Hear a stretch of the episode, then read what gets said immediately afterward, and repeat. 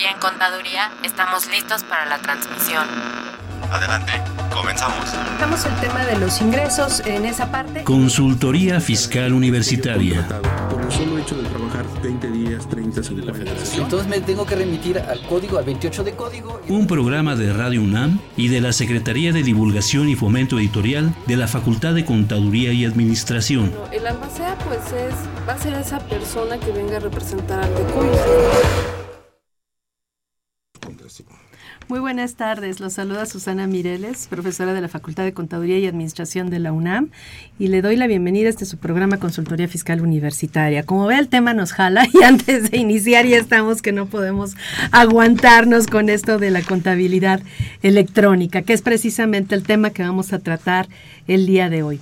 Y pues como siempre me acompaña en la mesa, eh, a la mesa, dos profesores de nuestra facultad que además son expertos en el, en el tema. Yo creo que no pudimos conseguir mejores especialistas que los que nos acompañan en esta ocasión, porque además cubren, eh, pues yo diría que la triple función, la parte de las reglas, la parte normativa contable, la parte informática que es tan importante y pues la parte jurídica, ¿no? Por supuesto que en este caso pues se combina todo y además, este, pues las, las directrices del SAT, ¿no? De la autoridad sobre cómo va a revisar toda esta parte contable y todo lo que esto implica a partir de la, que, empezó con la reforma de 2014, pero que realmente se está materializando ya de lleno en 2016.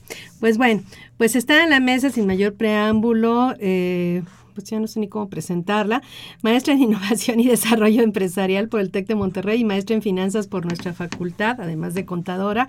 Ella es Carmen Ta Karina Tapia Iturriaga. Bienvenida, Carmen. Muchas gracias, muy amable. Es investigadora por el Instituto Mexicano de, Investigador, de Contadores Públicos perdón, y es catedrática de nuestra facultad, de la Escuela Bancaria y Comercial y de la Universidad Anáhuac y además autora de un libro editado por nuestra facultad precisamente con el nombre de Contabilidad Electrónica, coautora, ¿verdad? Así es, es correcto, coautora. Pues bienvenida nuevamente y gracias por apoyarnos para la realización de este programa. Y ya un colaborador eh, de mucha experiencia, por no decirlo de otra forma, muy... no, no es cierto, no, es, es un una colaborador de, de tiempo, además eh, valioso, precisamente porque él cubre además de la parte, como dijimos, de reglas y jurídica, la parte informática, el maestro Ju José Julio Solís García. Bienvenido, Julio, nuevamente a este tu, tu, programa. Susi, es un placer regresar. Muchas gracias. Él es el licenciado en Contaduría, maestro en Contaduría por nuestra facultad, es catedrático de la misma, socio director del despacho Solís Ballesteros y Asociados, SC, y asesor fiscal del grupo 1111, además de consultor fiscal. Pues nuevamente gracias a los dos por estar en este su programa, este que es programa de nuestra facultad. Le recordamos que este es un eh, programa en vivo, usted puede comunicarse con nosotros a los números 55 36 89 89, 55 36 89 89 o al 01800 50 52 26 88. Eh, le recordamos también que puede com comunicarse con nosotros a través de Facebook en la dirección fiscal, deja un espacio y pone con las tres primeras letras de consultorio. Y pues si usted busca asesoría fiscal, lo invitamos a que escuche la siguiente información. ¿Los impuestos le causan problemas? ¿Dolor de cabeza? Ay, ¿qué le puedo decir? ¿Problemas de estrés? Uh -huh. ¿Malestar estomacal? Ay. ¿No puede dormir? ¿Cuenta ovejas hasta el infinito? Basta de sufrir. Nosotros tenemos la solución. La Facultad de Contaduría y Administración te asesorará en tus obligaciones fiscales, laborales y de seguridad social, tanto de manera personal como vía telefónica. Así es, ya no te preocupes por tu declaración anual. El Departamento de Asesoría Fiscal Gratuita, que se encuentra en la División de Estudios de Posgrado, te ayudarán en lo que necesites. ¡Oh, qué bien! ¿Y qué tengo que hacer? Solo tienes que llamar al 5550 7998. Y no solo te atienden de manera personal o telefónica, también contamos con correo electrónico. Sí, escuchaste bien. Correo electrónico. Escribe a consultoriofiscal.fca.unam.mx. Con toda la ayuda que tendrás por parte de asesoría fiscal gratuita, tus malestares se irán al...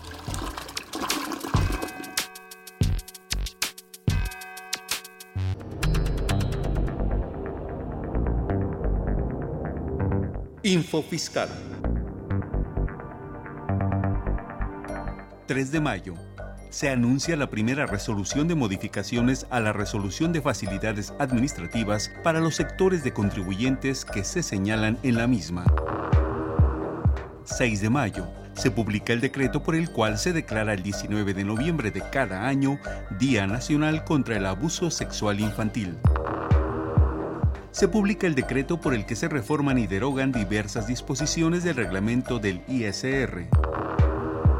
Se asigna el proyecto a las empresas Axtel y Ultrasis los servicios de la ventanilla única de comercio exterior mexicana 2.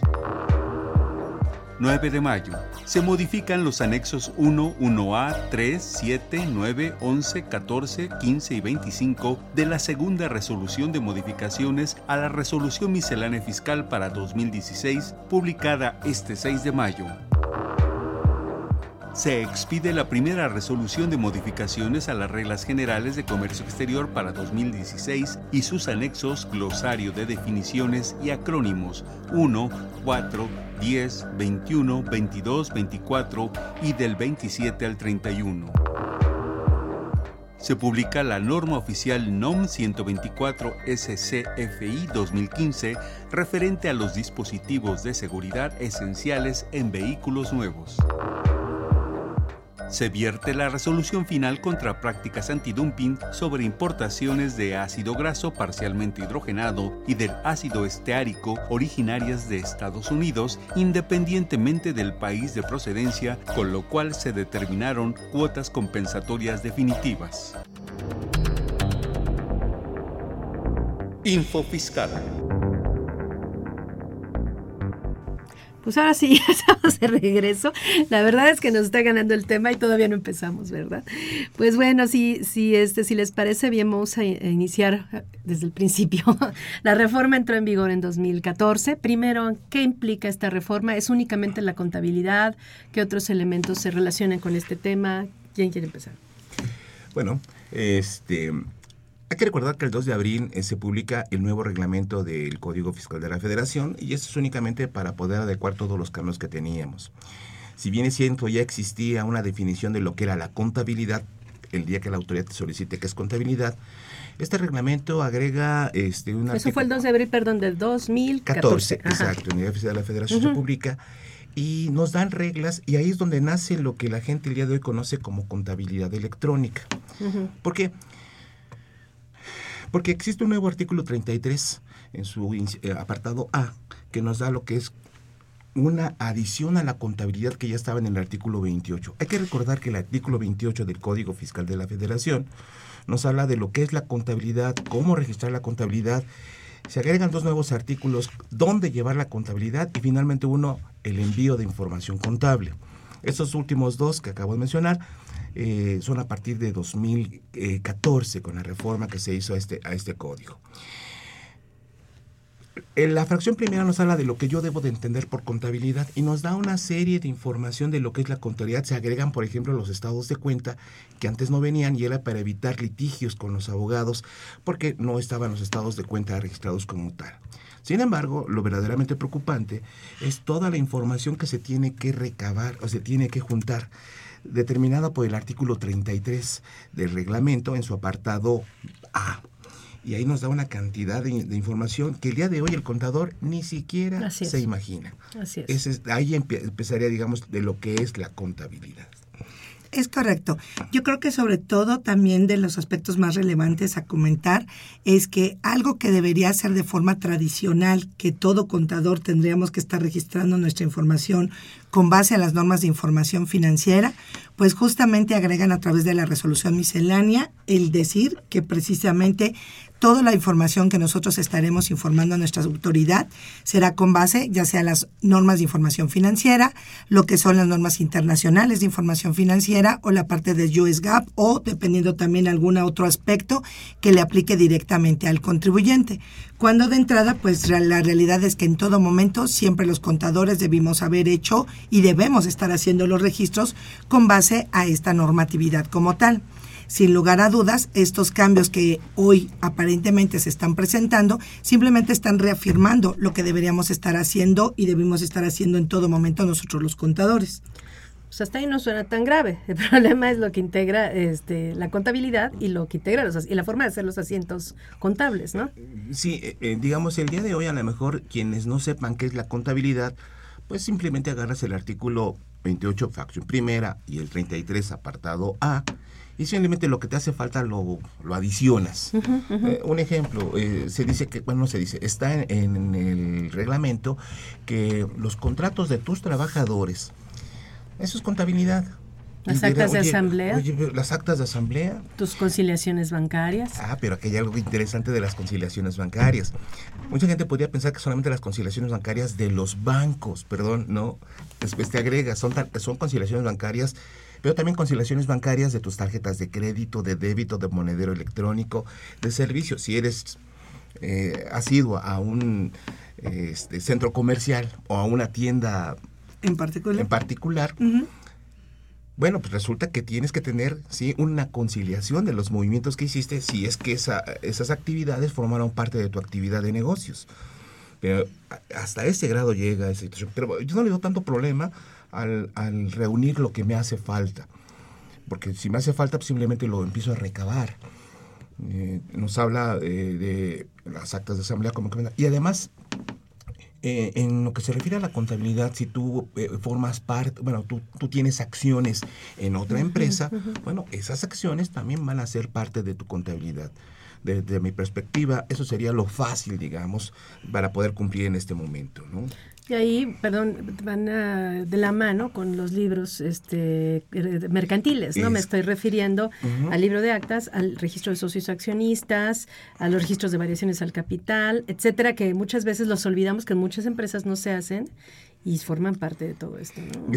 sí, perdón. Sí, perdón. Es correcto. Lo que pasa es que yo creo que desafortunadamente malamente hemos olvidado muchos aspectos que venían desde el Código de Comercio, que ya estaban previamente establecidos, pero simplemente empezamos a atender situaciones y simplemente el cálculo de los impuestos, y esto nos llevó a olvidar los libros esenciales que debería llevar todo registro contable y que deberían permanecer dentro de la organización.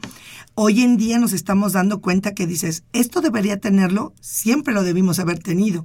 Ese es el enorme de los problemas, que hoy pareciera el usuario que se está enfrentando como a una nueva contabilidad, cuando la realidad es que esta siempre ha sido la misma. Perdimos mucha cultura corporativa, ¿no? En ese sentido, yo creo que en parte favorecida también desde las autoridades, desde el legislador, al establecer, al, eliminar eh, controles que tenían que ver, que estaban plasmados en otras leyes y demás, o en, las normas contables o en los principios de contabilidad generalmente aceptados en su momento, y que se dejaron atrás en aras de lo fiscal. Me refiero, por ejemplo, al control de los inventarios cuánto tiempo costó y yo creo que hoy por hoy es el coco de muchas empresas pequeñas y medianas eh, llevar un control de los inventarios correcto y adecuado, que es parte de la contabilidad que se perdió y que mucha gente no cree que esto tenga que ver eh, con todo esto de la contabilidad, ¿no? Y ese es, ese es un hoyo negro, ¿no? El, tema de los inventarios. Y, vaya que les va, les va a cobrar la factura este, con el envío de la contabilidad, bueno, con la información contable.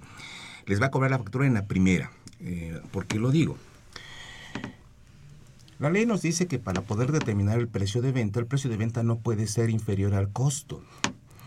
Entonces, si el día de hoy yo calculo el costo de, de, ventas, tal como me enseñaron en la escuela, inventario inicial más compras menos inventario final, perdón, ¿cómo determinaste que el precio de venta si está arriba o abajo del costo de este producto? Necesitas un costo unitario. Necesitas llevar un control de inventarios. Esa es una. Y dos, si tú tienes un costo de ventas y lo estás determinando, bueno, pues en ese momento tendrás que registrar el costo de lo vendido. Vamos, eran de las normas que nos enseñaban cuando teníamos una venta. ¿Y para qué lo quiere la autoridad? Para que determine por qué varió tu proporción de utilidad-costo. Si en un mes yo tengo 100% de ventas, 80% de costo, tengo una utilidad de 20. Oye, ¿por qué al mes siguiente cambiaste? Y ahora siguen siendo los mismos 100, pero tu costo ahora fue de 95 y es el mismo producto. ¿Qué artes tuviste que hacer para poderlo, sí, abatir tu utilidad o al revés? Entonces, el costo de ventas va a empezar a ser un dolor de cabeza. Pero hay algo que esto ya más preocupante. La fracción primera nos dice algo que es impactante. Te dice, esto es contabilidad y esto y esto y esto. Y después te dice, y lo que digan otras leyes. Perdón, ¿cuáles? Ah, bueno, Pues cualquiera. mencionó el Código de Comercio, Es correcto, pero podría mencionar la Ley del Seguro Social, que también nos habla de llevar registros, por supuesto. la Ley del Infonavit, y hablado en, en, en, en- en un ámbito federal. ¿Y qué les parece las estatales? También hay obligaciones de carácter estatal y si me apuran, en algunos casos hay obligaciones de carácter municipal. Local, locales. Entonces, ¿todo eso es contabilidad? Sí. Cuando dice entre otros, que es muy disperso todo eso, bueno, te obliga a todo eso. Pero si eso no fuera suficiente, te dice, es esto más lo que diga resolución miscelánea, más lo que diga el reglamento. Se lo vas a adicionar. Por eso se llama contabilidad adicionada. Pero hasta ahí, insisto, no es tan complejo. Lo complejo es la fracción segunda, que es la más triste de El apartado. B, ¿o te refieres a, la- a la- a las fracciones secundas del 33? Del Ajá. 28. Ah, del 28, perdón, Sí, ajá, sí, es sí. que la- el, el- el- el 28 ahora sí nos habla de el registro de los asientos. Y para no meterse en problemas, el código te dice, ¿sabes qué? Vamos a irnos directamente al reglamento. Reglamento. Pues te Vale, dije que el me voy al apartado B. Entonces me voy al 33 del reglamento y agárrate. Para empezar, te dice que tú tienes que identificar, ¿sí? En forma este, específica y demás, todos los acciones contables que hasta ahí veníamos en forma detallada haciéndolo. Pero la fracción tercera es contundente. Te dice que tiene que aparecer en el registro o en el asiento contable, es cualquiera de las dos. Tiene que aparecer el número de folio del CFDI. Dirán, oye, pero el CFDI, lo dice, a ver, eh, normalmente el contador se confunde. Cuando inclusive nos pide el método de pago. En el registro. Y normalmente empiezan a decir los contadores, oye, pero si el CFDI sí lo tiene. No, espérame. Dice textual el artículo 33, apartado B, los registros o asientos contables deberán, no está hablando del CFDI, está hablando del registro. Registro contable. Esto quiere decir que el contador lo tiene que hacer o su sistema lo tiene que asimilar. Entonces, si yo hago mi asiento contable, en algunos le llaman lo indexo, lo, lo adjunto, lo Anexo. pego, lo, como le quieran. Y lo único que anexa es el número de folio. Lo que no accede, lo que no se eh, eh, accede, digo, lo que no se Eh, anexa. agrega, no, lo que no se anexa es el método de pago. No, no lo vas Pero a ver, entonces, eh, el solito primer no tema aquí es el, el comprobante, no es indispensable que vaya junto al, re- al, al, eh, registro contable, sino únicamente el folio, o sí se requieren los dos. No. Lo que los sistemas hacen es que toman información de ahí para que el usuario no lo capture. Por eso se hace esa, eh, eh, eh, adjuntarlo. Ajá. Porque de otra manera tendríamos que capturar 36 dígitos. Sí, sí, sí, sí, sí, que te puedes equivocar. Sí. Entonces es mucho más fácil agarrar todo el paquete de CFDIs y decir, regístranos. Hoy día ya hay sistemas que lo que hacen es tomar todos los CFDIs y De un solo proveedor. eh, con un solo proveedor y simplemente los van acomodando en la póliza. Ya no tengo que capturar nada. Hoy día yo creo que el contador tiene que eh, empezar a pensar a que tiene que evolucionar rápidamente. No, ya, eso ya se quedó atrás, o sea, eso ya lo tenía que haber hecho, ya si no lo hizo ya está llorando. Hoy día, eh, Ajá. eh, solamente quiero dar un- una situación. eh, hace algunos años este, me preguntaban, oye, ¿cómo ves la contabilidad dentro de algunos años? Los cargos y los abonos, les digo, pues están en peligro de extinción. Yo diría, a partir de esto, ya podemos ver la extinción próxima. Yo creo que cuando mucho dos años, ya el contador que carga y abona sus facturas o sus, este, sus No, tú comprobantes. tienes que hacerlo directamente con el programa, ¿no? Así es, así es. Entonces ya hablar de que un contador va a cargar y abonar, le tengo que decir que está pues en otra era. Así Pero es, sí, correcto. lo contundente de aquí son dos fracciones, bueno, son varias fracciones de este artículo, de este apartado, Apartado B. B del 33. Ajá. Este, son varias fracciones, entre ellas nos encontramos, por ejemplo, la fracción tercera. La fracción cuarta es impactante. Ah, pero entonces pero vamos bueno. por partes. Primero vamos con el registro de una póliza así simple. Entonces, tiene que tener el folio. O sea, teóricamente el contador podría no tener un programa que lo hiciera automáticamente si él estuviera dispuesto a capturar en Todos los póliza todos los dígitos sin error alguno, Así sin cometer error alguno, el folio del comprobante, porque también mucho, mucha gente puede trabajar a través de Excel y luego los mismos programas te Sí, permiten subir es, la información. E igual lo podrías hacer así, cumplirías sin tener la correlación directa, digamos, al CFDI, ¿no? De hecho, el SAT tiene Sí. una, una aplicación gratuita para generar esos archivos. Si quisiera hacerlo el, Para convertir tus balanzas de Excel a XML, ¿no? Así es, así es. Pero entonces eso sería el primer tema. Pero todo el mundo se quedó hasta ahí nada más con el, folio fiscal en, en el, eh, la póliza. Pero no es únicamente lo que se tiene que incluir en ese caso, ¿no? ¿Qué más se tiene que incluir? ¿Qué otros renglones importantes hay con relación a un asiento contable? Pues bueno, aquí sin lugar a dudas, eh, lo estábamos viendo hace un momento, uno de los temas más importantes, obviamente que eso incluye el RFC, la parte de igual del importe, pero también sobre todo hablábamos acerca de lo que es la forma de pago. Eso eh, será uno de los cambios, obviamente, que darán un significado muy importante. ¿Cuáles pudieran nosotros pensar que son los que pudieran ser de mayor cuidado? Pues los que van a decir no identificado, ¿no? Que es en la forma en la que yo no puedo lograr este determinar cuál fue la forma en la que se hizo ese pago, ¿no? Pero sí se vale poner no identificado en algunos casos. Cuando no lo conozcas. Así es. Cuando no lo conozcas, porque también ahí hay una regla de resolución miscelánea, que es precisamente la regla 28118, fracción tercera, que establece eh, eh, particularmente algunas cosas que no son eh, indispensables, ¿no?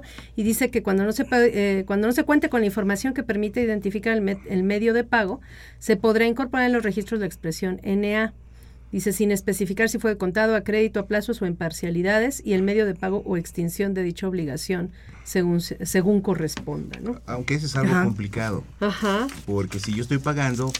¿Cómo no es posible que no conozcas el medio de pago, Exacto. O sea, yo no puedo argumentar, oye, ya está pagado, sí, oye, ¿y cómo lo pagaste? Ay, no sé, es no identificado. O sea, sería muy absurdo que la autoridad pudiera este, decir, tiene razón. O sea, eso serían las deducciones. y en los cobros, digamos... Ahí sí se puede. Y es, y es fácil este, entender esa situación, porque yo mando mi factura en algunos casos a revisión y no sé si me van a pagar de de, alguna manera. Porque la gente con cheque, con transferencia en efectivo, etcétera, Sí, o algún otro método de pago, a lo mejor este, un monedero electrónico, tarjetas de débito, hasta eh, dación en pago, sí. dación en pago, pago, en especie. o me la cancela o este o prescribe en algunos casos, no lo sé, o sea, hay Ahí sí se valdría, ¿no? Digamos, lo, de, lo de no ignorar lo del medio de pago, Así es, en el caso de, de, los ingresos, sí, totalmente de acuerdo. Si no se conoce, pues así se tendrá que establecer. Exacto. Pero sin lugar a dudas, en la parte que estamos hablando de la parte de las deducciones, sí va a ser muy difícil poder, en un momento dado ante una revisión, poder explicar a la autoridad por qué no pude yo identificar la forma en la que hice el pago correspondiente de dicha deducción. Simplemente sería ilógico, como bien lo mencionaba, porque quien no tiene el control de su propia chequera, ¿no? Entonces sería como decirle de dónde salió el dinero, no tengo la menor idea para poder estar realizando todos los pagos que correspondan, ¿no? Sí. Eh, de, hecho, este, como bien comentaba Susi, el asunto de qué más tiene que llevar el asiento es mucho más amplio. Así es que esto nada más. Que esto nada más. Ah, perdón, nada más antes, de, permíteme interrumpirte nuevamente. ¿Qué pasa con los, los gastos a través de terceros?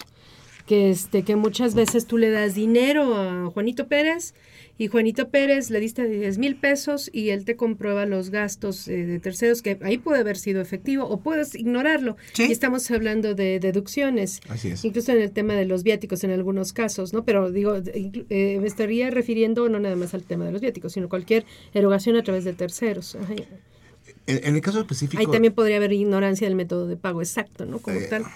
Sí, aunque eh, dentro de los métodos de pago que están en el anexo 24, también está el, pago por cuenta de terceros. Ah, Entonces, ahí, ¿cómo lo pagó el tercero? Pues no sé, pero sé que el tercero lo va a pagar. Ah, Entonces, ahí ya, ya brincamos. Ahí lo único que tenemos que tener cuidado, como dice Resolución Miscelánea, es cumplir con las reglas de cómo voy a hacer el pago al tercero. Él te dice que el comprobante tiene que venir a mi nombre, si yo soy el, que me está pagando el tercero, pero el cheque o la transferencia o lo que sea tendrá que ser el nombre del tercero. Si no cumplo con esa regla, entonces no lo puedo deducir. Pero aquí, la salida original del dinero de la empresa tiene que cumplir con los medios de pago establecidos por ley, ¿no? Así es, y si existe el pago a cuenta de terceros, o sea, dentro de los métodos de pago. Ah, perfecto. Sí, este, ¿Qué otros datos llevaría la póliza? Entonces, el folio, el método de pago. Así es. ¿Qué más? El RFC. El RFC. A ver, pero entonces, cuando yo hago una provisión, digamos, cuando se registra por primera vez la factura, que todavía no se cobra o se paga, ahí es única y exclusivamente el folio del comprobante. Así es. ahí no hay problema, ¿no? ¿no? Ahora, ya cuando cobramos o pagamos, entonces ahí empiezan nuestros segundos dolores de cabeza, que son los más fuertes. Porque ahí entonces ya hablamos de cómo se cobró o se pagó. Ese es el primero. Ajá. Y, ahí las alternativas son cheque, transferencia. Así es. Sí, todas las que están marcadas. Por Incluso la, de, por cuenta de terceros. Así es, es correcto. Tenemos que separar. Eh, eh, eh, estamos acostumbrados hasta hace dos años a llevar nuestras pólizas en papel. Yo estaba así como que emocionado con puro papel, ¿no? Pero ahora tenemos que hablar de archivos electrónicos. Y, lo que, y una distribución sana, informáticamente hablando, es separar lo que son los CFDIs de ingresos y los de los emitidos y los recibidos. Así es. Así como la autoridad. Que, no están tan bien porque ahí también están incompletos, ¿no? Ah, Estaríamos hablando de la nómina y de no sé qué tanto, pero bueno. Ajá. Bueno, en el caso, eh, entonces tendríamos que separarlos por emitidos y por expedidos. Por lo menos. Ajá. De los expedidos, este, eh, los conceptos que hagamos platicar, que como es el RFC, no es necesario, ¿sí? aunque tendría que ponerlo. Este, no me preocupa tanto en el, en el caso de los expedidos porque revela un ingreso. No me, no me preocupa. yo trataría de cumplir con toda la ley porque si no estaría sujeto a una multa por no hacer la contabilidad tal como me lo marca o tal como están establecidos. Para mí lo, el, verdadero reto está en los expedidos. Porque en los expedidos... Los recibidos. Los recibidos, perdón. Así es. En los recibidos, aquí tenemos un, un, un reto este, de misión imposible en algunos casos. ¿Por qué? Porque primero tengo que separar aquellos que no han sido pagados de los que ya fueron pagados. Los que no han sido pagados tengo que provisionarlos, que en todos los casos tendría que provisionarlos. Que ese es el problema con los contadores. Nos desacostumbramos a hacer la provisión de todos nuestros comprobantes. Todo lo queríamos llevar directo al gasto eh, en el momento del pago y se nos olvidaba que deberían existir siempre las provisiones. Así es. es correcto, sí. De hecho, esa es una parte básica dentro de lo que es la parte de la normatividad siempre debemos estar pasando por la parte de las provisiones. Es algo que por la premura siempre que traemos para el cálculo de los impuestos, hemos dejado de pasar algo tan significativo que además ayuda para control interno, que eso es algo que nos perdimos. Esto es fundamental para control interno. Y se vuelve indispensable, porque si tú eh, descargas un, reporte, que hay muchos programas que te lo dan, un reporte en, a veces en Excel, que es generalmente cuando te los, te los bajan, este, eh, de todos los FDIs que tienes en el repositorio del SAT, si tú los tienes acomodados por RFC emisor, tú rápidamente puedes saber si todo lo registraste porque ya tienes este, todas las provisiones en tu balanza, ya tienes la suma de todo lo que registraste en cada proveedor en los abonos o en los clientes en los cargos y entonces lo comparas contra el reporte que te da el sistema de lo que está en el repositorio y ahí sabes si se te fue o no se te fue alguno. Que el problema también lo ha generado la autoridad porque con el asunto de los comprobantes de cobro este, en parcialidades, que se, hay una duplicidad de comprobantes tipo ingreso. Entonces, a veces, eh, digo, puedes hacer esa revisión, pero a veces ni eso es fácil. ¿Por qué? Porque a veces una factura te la pagan en dos o tres abonos y entonces hay cuatro comprobantes por una operación. Y entonces, si el contador se le va, puede registrar todo y dice, ah, pues está bien. Y no es cierto. En realidad es triplicando o cuadruplicando una transacción, ¿no? Así es. De hecho, eh, cuando hablamos de los recibidos, una de las reglas que nos pide eh, este mismo artículo es que en el caso de que sea un pago en parcialidades, se registre cada parcialidad su comprobante, tal como está marcado en el 29B, digo en el 29A, ah, del código. el 29A del código, este, de cómo se tienen que hacer los, eh, los comprobantes en parcialidades. Bueno, se tiene que registrar parcialidad, parcialidad y tienes toda la razón. Porque ¿qué pasa si el primer comprobante en el cual se señala que son de parcialidades y es por el total, también lo registro? Entonces... Que ocurre mucho porque son todos comprobantes tipo ingresos. Si tú ves el CFDI, no los distingues. Ni la autoridad los distingue. No. Ah, entonces, hasta la autoridad se complicó la existencia por no generar un comprobante tipo parcialidad o tipo pago, ¿no? Así es. Que aparentemente vamos para allá.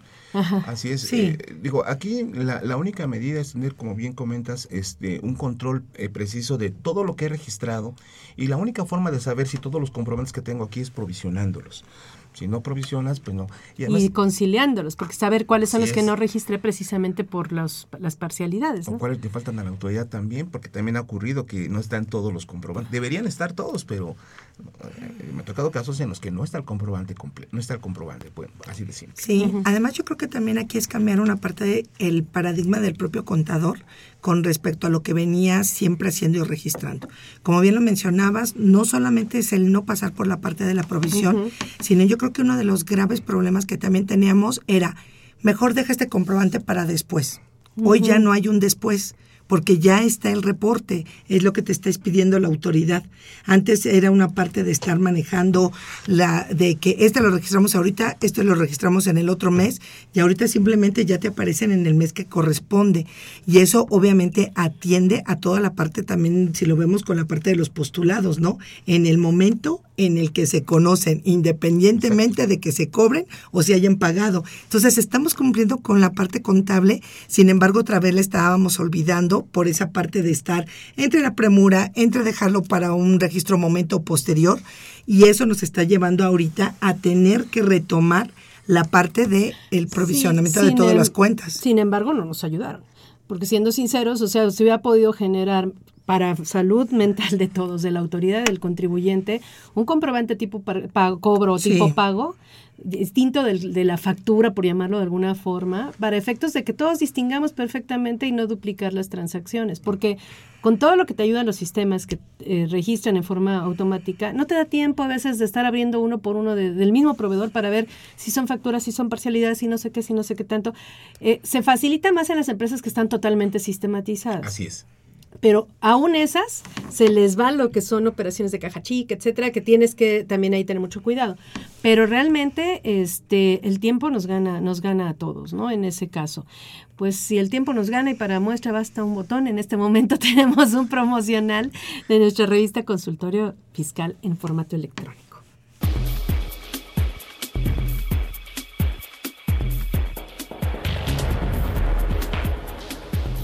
Esta primera edición completamente digital, la 641 de Consultorio Fiscal, como siempre, presenta interesantes artículos de corte jurídico, laboral, contable financiero y fiscal.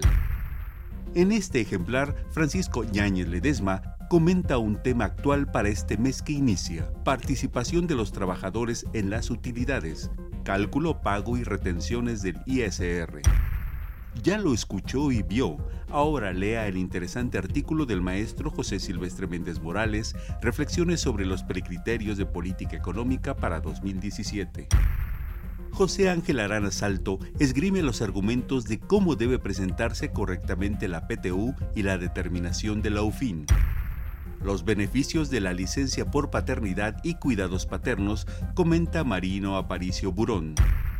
Estos y otros temas de gran interés se presentan en el número 641 de Consultorio Fiscal que migra a su formato digital. Suscripciones a los teléfonos 5616-1355, 5622-8310 o también a través de la tienda electrónica publishing.fca.unam.mx o en la página de esta revista consultoriofiscal.unam.mx.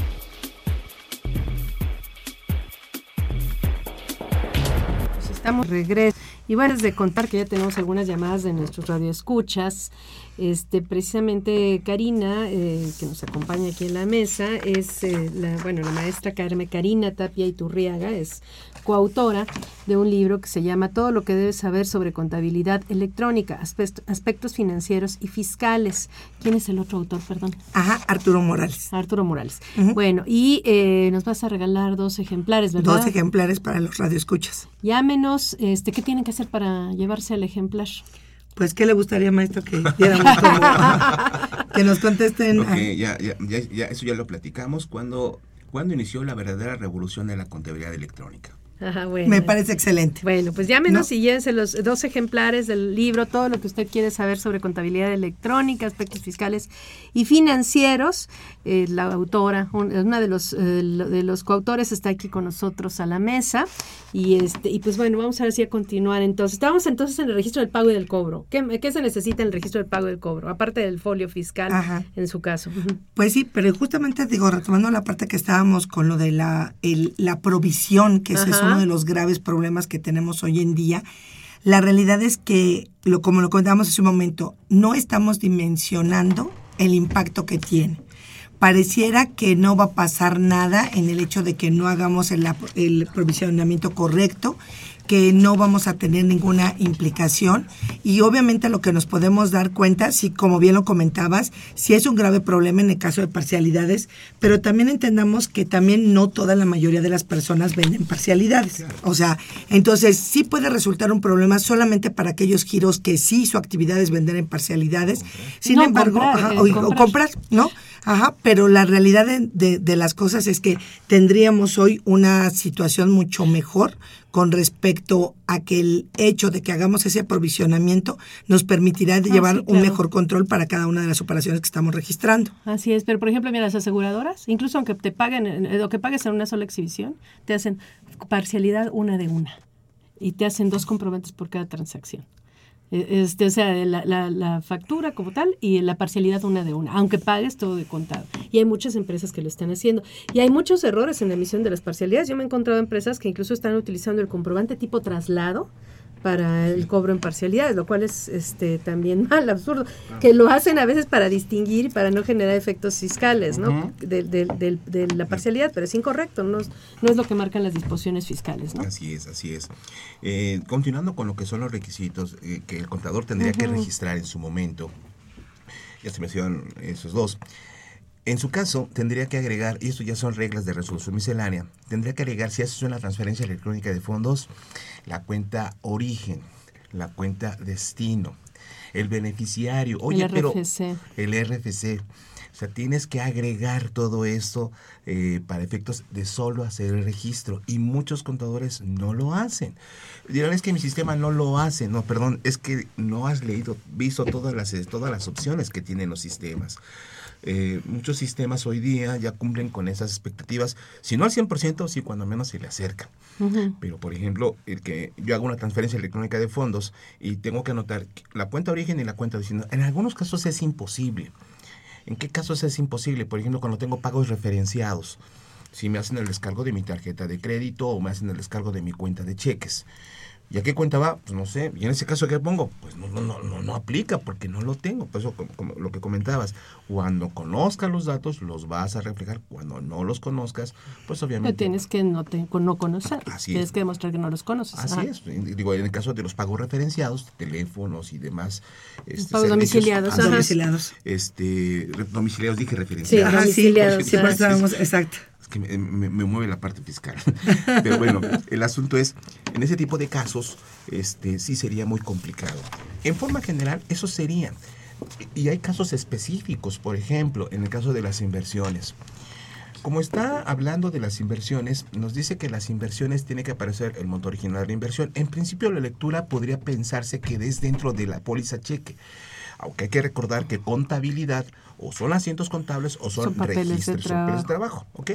Entonces dirán los contadores, oye, pues yo eh, cumplo perfectamente con lo que es, este, en el caso de las inversiones, yo cumplo con todas las reglas. Le pongo el monto original, eh, la fecha de adquisición y demás. Los elementos que normalmente están faltando son los datos del CFDI, que es dame el número de fiscal. folio fiscal, los 36 dígitos. En el papel de trabajo, sí, eso lo está pidiendo la autoridad. Y que le indiques cuándo vas a iniciar la deducción de las inversiones, si es al mes siguiente o es O al ejercicio ejercicio siguiente. siguiente. Aquí lo preocupante de no cumplir con esos, algunos contadores pueden decir detallitos. El asunto de no cumplir con eso es mucho más profundo desde mi perspectiva. Y es, ¿qué pasa si yo no cumplo con dos o tres, o con un requisito? ¿Estaría debidamente registrada o estaría indebidamente registrada esa, eh, esa? Indebidamente y no sería deducible, ¿no? Exactamente. Sí es- puedes perder tus deducciones. Digo, eh, podrías impugnarlo porque es un hecho real. El fondo está sobre la forma, pero tendrías que irte a juicio. Tienes que tener dinero para defenderte, ¿no? Así es. Sí, yo creo que aquí en este sentido, efectivamente, pareciera que estamos pasando detalles que pensamos que son poco trascendentes. La revisión de un papel de trabajo, lo dice claramente, es parte integrante de la contabilidad. Y si en ese papel de trabajo justamente tenemos que ver reflejado cada uno de los diferentes conceptos que nos está marcando la autoridad, pues precisamente nos puede llegar a hacer este tipo de señalamientos.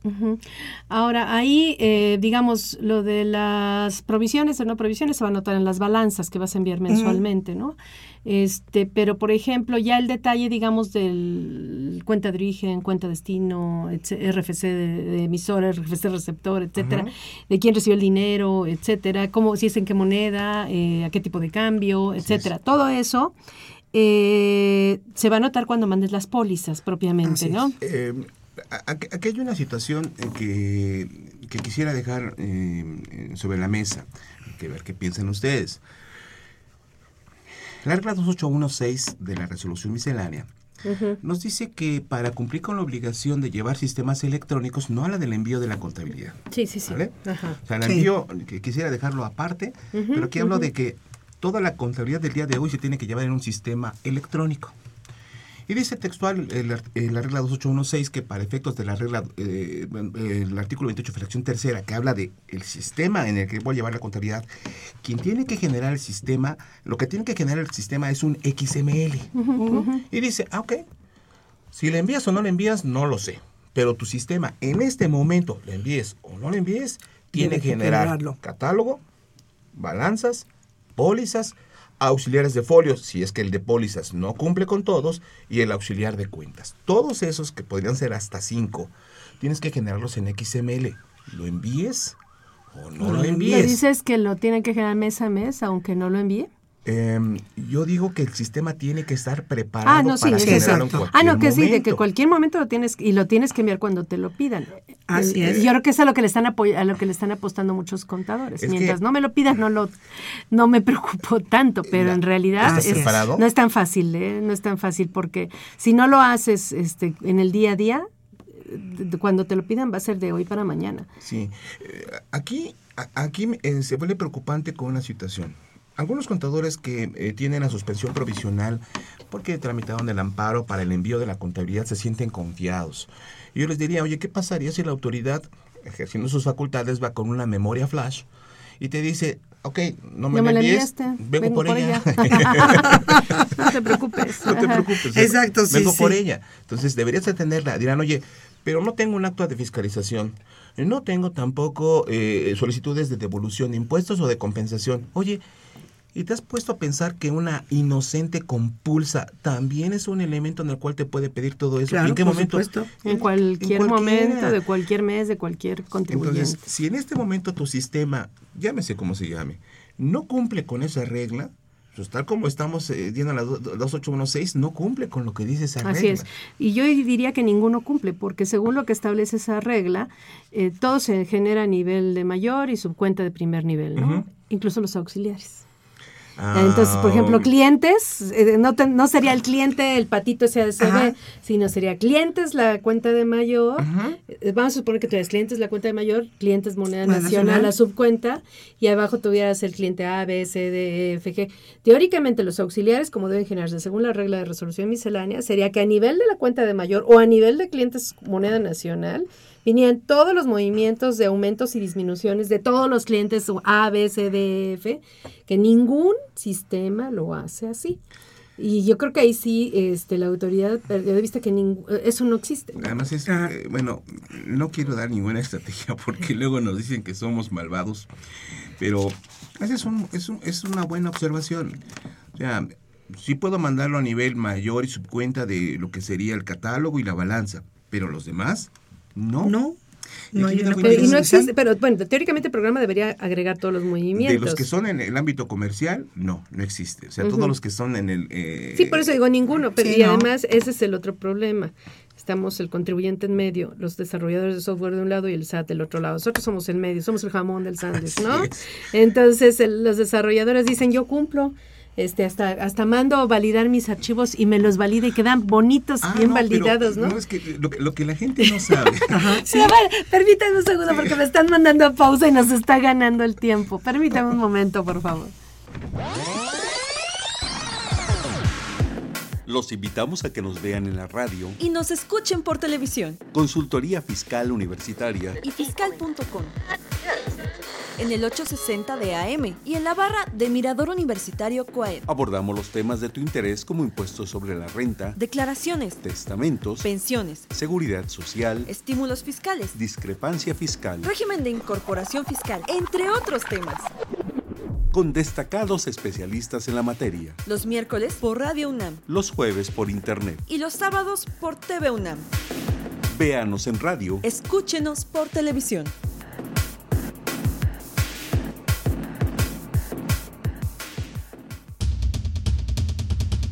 Invertir para aprender. La Facultad de Contaduría y Administración de la UNAM, a través de su División de Educación Continua, invita al sector público y privado a formar parte de sus múltiples cursos, talleres y diplomados sobre temas de contaduría, administración e informática, con el objetivo de promover la vinculación universidad-empresa-gobierno. Así que ya lo sabes, prepárate en Liverpool 66, Colonia Juárez, Distrito Federal. Informes 5533-1617 y 5533-1618. O si lo prefieres ingresa a la página dec.fca.unam.mx. No hay excusas. En la División de Educación Continua hacemos capacitación, a la medida.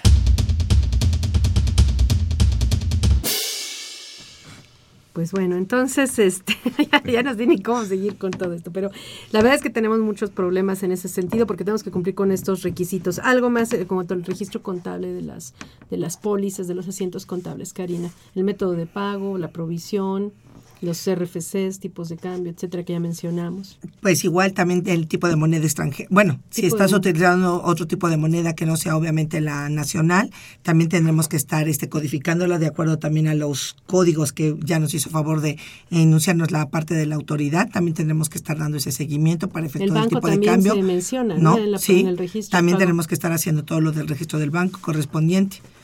O sea que no terminamos y vamos hasta, bueno, y hasta los papeles de trabajo de la deducción de inversiones. Es un trabajar previo al envío de las balanzas. Todavía ni siquiera llegamos al envío de las balanzas. ¿no? los estados financieros. Ah, bueno, los estados financieros. vamos a las balanzas primero, se supone que eso es previo, ¿no? ¿Cuántas balanzas enviamos, Karina? Pues estamos ahorita mandando la balanza que corresponde a cada uno de los meses y en caso de detectar que haya tenido yo algún problema sobre alguna de las balanzas, tendré que hacer la balanza complementaria tantas veces sea necesaria, ¿no? La balanza que yo haya detectado que haya tenido algún error y obviamente estaremos mandando la balanza de cierre del año, lo que contablemente a veces decimos la balanza 13, ¿no? El mes 13. Precisamente pregunta Anselmo, este Anselmo Terrares Gómez. Balanza número 13 ¿Qué función tiene, qué complemento tiene con la de enero, febrero, marzo y cómo se determina? Porque se generan muchos problemas para el envío de la balanza 13, ¿no? Bueno, la balanza de ajuste eh, eh, se llama así porque eh, hace una referencia precisamente a los ajustes que le sirvieron al contador para hacer su declaración anual. Recordemos que em, las cuentas de orden, normalmente el contador no las utiliza y debería utilizarlas para, por ejemplo, determinar lo que es la deducción de las inversiones, por lo que, porque lo que aparece en la contabilidad no es la deducción de las inversiones, lo que aparece es la depreciación contable. Entonces, como la autoridad me dice que para que yo pueda deducir tengo que registrarlo, perdón. Debidamente en contabilidad. Así es, entonces debería estar en cuentas de orden. Entonces, esa, esa, balanza de ajuste no es otra cosa más que un, eh, un espejo de su declaración anual que presentaron el pasado 31 de marzo, pensando que fue la fecha límite. Exacto, de hecho estaríamos hablando que es como eso, la parte de la conciliación contable fiscal para efectos de la declaración Serían anual. las deducciones fiscales no contables, por lo menos. Por lo menos. Así, es. aunque debe, debe, debe ser completito. Ajá. Sí, debe ser completito. Y eso mismo ocurre para el caso de las personas físicas, solamente estas son hasta, pues ya, este, ya les toca en este mes, ¿no? Entonces, eh, regresando a este punto, esa balanza de ajuste eso no es otra cosa más que una balanza en el cual se agregan todos los elementos que sirvieron para determinar algunos elementos fiscales en anual. Ahora, se le están confundiendo porque sé que qué función tiene o qué complemento tiene con la de enero, febrero y marzo. No, tiene nada, que, ver. Nada que ver.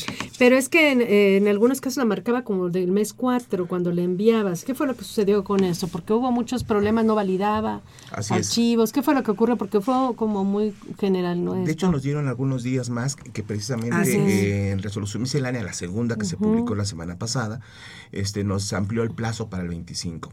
Bueno, eh, efectivamente sí había una cierta problemática para lo que es el envío porque no lo estaba validando, pero terminó la autoridad cediendo para poder ajustarlo.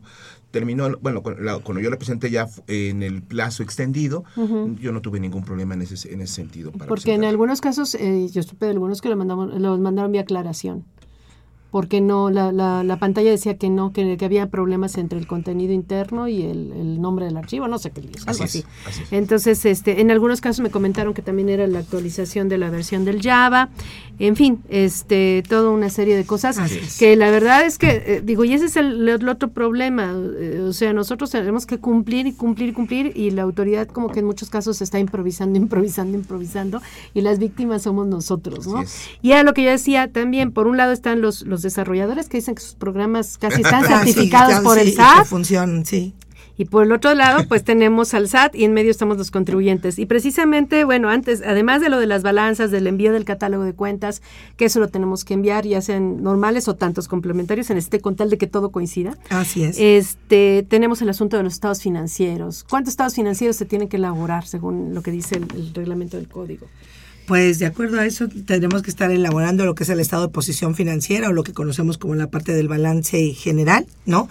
Tenemos que estar obviamente también registrando lo que es el estado de resultados integral tendríamos que estar igual registrando el estado de flujo de efectivo, que ese es el que, bueno, ni en la vida real, este, ni normal en todos los tiempos lo estamos haciendo ni registrando. Ese va a ser yo creo que el de los mayores cocos que va a tener que estar enfrentando hoy todos los contribuyentes de manera general.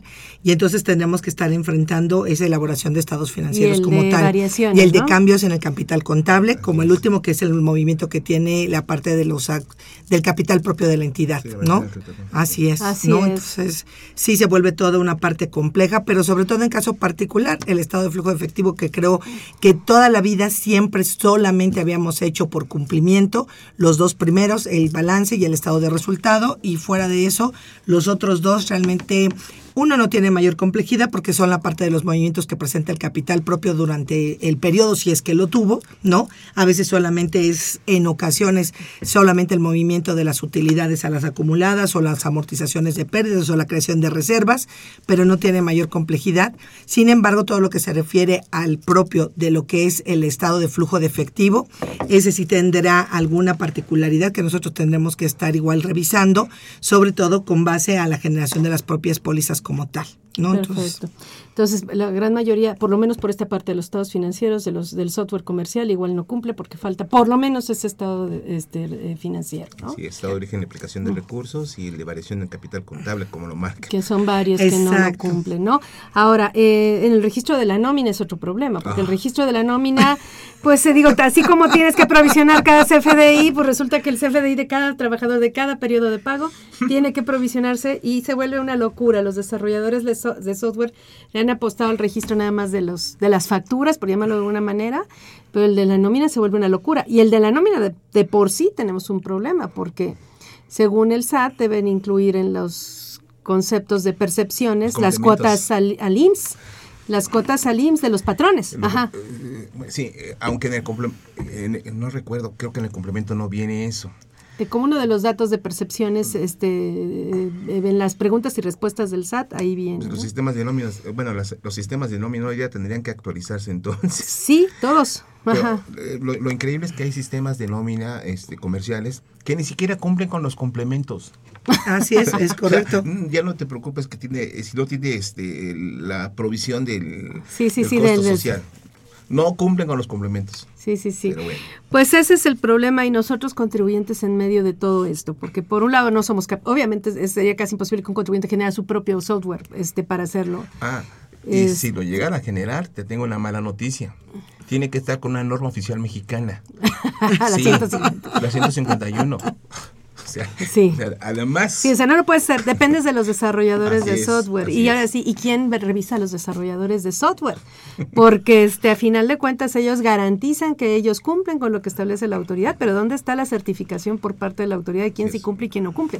Porque todos estamos en medio y a la hora los que vamos a pagar los platos rotos somos los contribuyentes. Sí, además yo creo que sin lugar a dudas, algo que tenemos que estar viendo con respecto a lo que mencionabas, creo que esa falta de certificación que tengamos nosotros, pues nos deja en una parte de indefensión ante lo que es la parte de la autoridad, porque ella nos dice debe de cubrir y tú simplemente estás diciendo, bueno, el, el proveedor me está diciendo que cubre todo cada uno de los diferentes aspectos.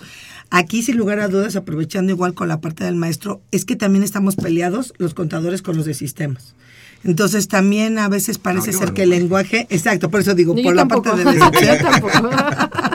No, pero sí es un problema, ¿eh? sí es un problema. Y bueno, digo, se nos termina el tiempo, es un solo programa el que tenemos destinado para este tema, desafortunadamente. Sí ha habido otros eh, programas, pero la parte de las tripas, yo creo que apenas es, es, la parte que apenas estamos tocando ahorita a detalle, ya después de un año prácticamente de, experiencia con esto y nos tiene sufriendo a todos. Y bueno, obviamente una pregunta que salta constantemente a la mesa es precisamente el de las personas físicas, este, arrendadores de inmuebles, eh, eh, honorarios y actividad empresarial. Arrendadores de inmuebles eh, pueden llevar mis cuentas y también pueden llevar todo esto que acabamos de mencionar. Es correcto. Para poder llevar mis cuentas tenían que presentar el aviso, ¿no? Forzosamente. Así es, así es. Es correcto. Este aviso, ¿cuánto se tendría que...? Eh, eso sí, solo sí, cobrarán IVA, porque si fuera este, renta de casa-habitación, pues ni graban IVA, ni graban ISR, bueno, ni ISR aplican deducción ciega, perdón, y no llevan contabilidad. y ahí no tendrían problema. Pero si cobran IVA y aplican, este, aunque apliquen deducción ciega, tienen que presentar, tenían que haber presentado, el aviso, presentado el aviso. Y si no lo hicieron, ¿qué pasa, Karina? Pues en este caso, de acuerdo a lo que maneja la autoridad, no podrán acudir a la parte de, de lo que es el portal, mi portal de las cuentas, y tendrán que irse directamente a presentarlo con lo que son balanzas, catálogo, código agrupador y todo lo que hemos estado Cuando ni siquiera son comerciantes, ni siquiera es correcto. No, hay un código este, más que la parte fiscal que los obliga en esa parte. Sí, lamentablemente, y es más, a lo mejor hasta para abrir solo seis cuentas del código agrupador, pero lo van a tener que llevar así, derivado de las disposiciones por no haber presentado el aviso. Bueno, todos los de honorarios y actividades empresariales, solo arriba de 2 millones, salvo su mejor opinión, era obligatorio presentar el aviso. Hasta 2 millones eran mis cuentas, ¿no? Por obligación, no era porque quisieran. Pues se nos acabó el tiempo, qué pena. Mañana vamos a estar de todas maneras en, en televisión. Les agradezco, en nombre de nuestra facultad, este pues el apoyo para la realización de este programa. Karina, muchas gracias. No, al contrario, muy amables. Julio, pues muchas gracias. Siempre es un placer estar contigo a la mesa. Los invitamos a que nos sintonicen en este programa la siguiente semana para hablar del tema certificación de documentos digitales. Esta fue una producción de Radio UNAM en los controles Socorro Montes, en la producción por parte de la Secretaría de Divulgación y Fomento Editorial de nuestra facultad, Nezahuel Coyot Jara, Celeste Rojas, Alma Villegas y Moisés Cisneros. La FCA agradece a los conductores invitados de este programa, quienes participan en forma honoraria. La opinión expresada por ellos durante la transmisión del mismo refleja únicamente su postura personal y no precisamente la de la institución. Gracias.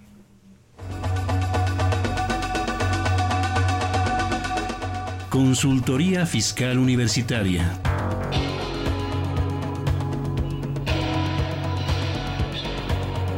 Un programa de Radio UNAM y de la Secretaría de Divulgación y Fomento Editorial de la Facultad de Contaduría y Administración.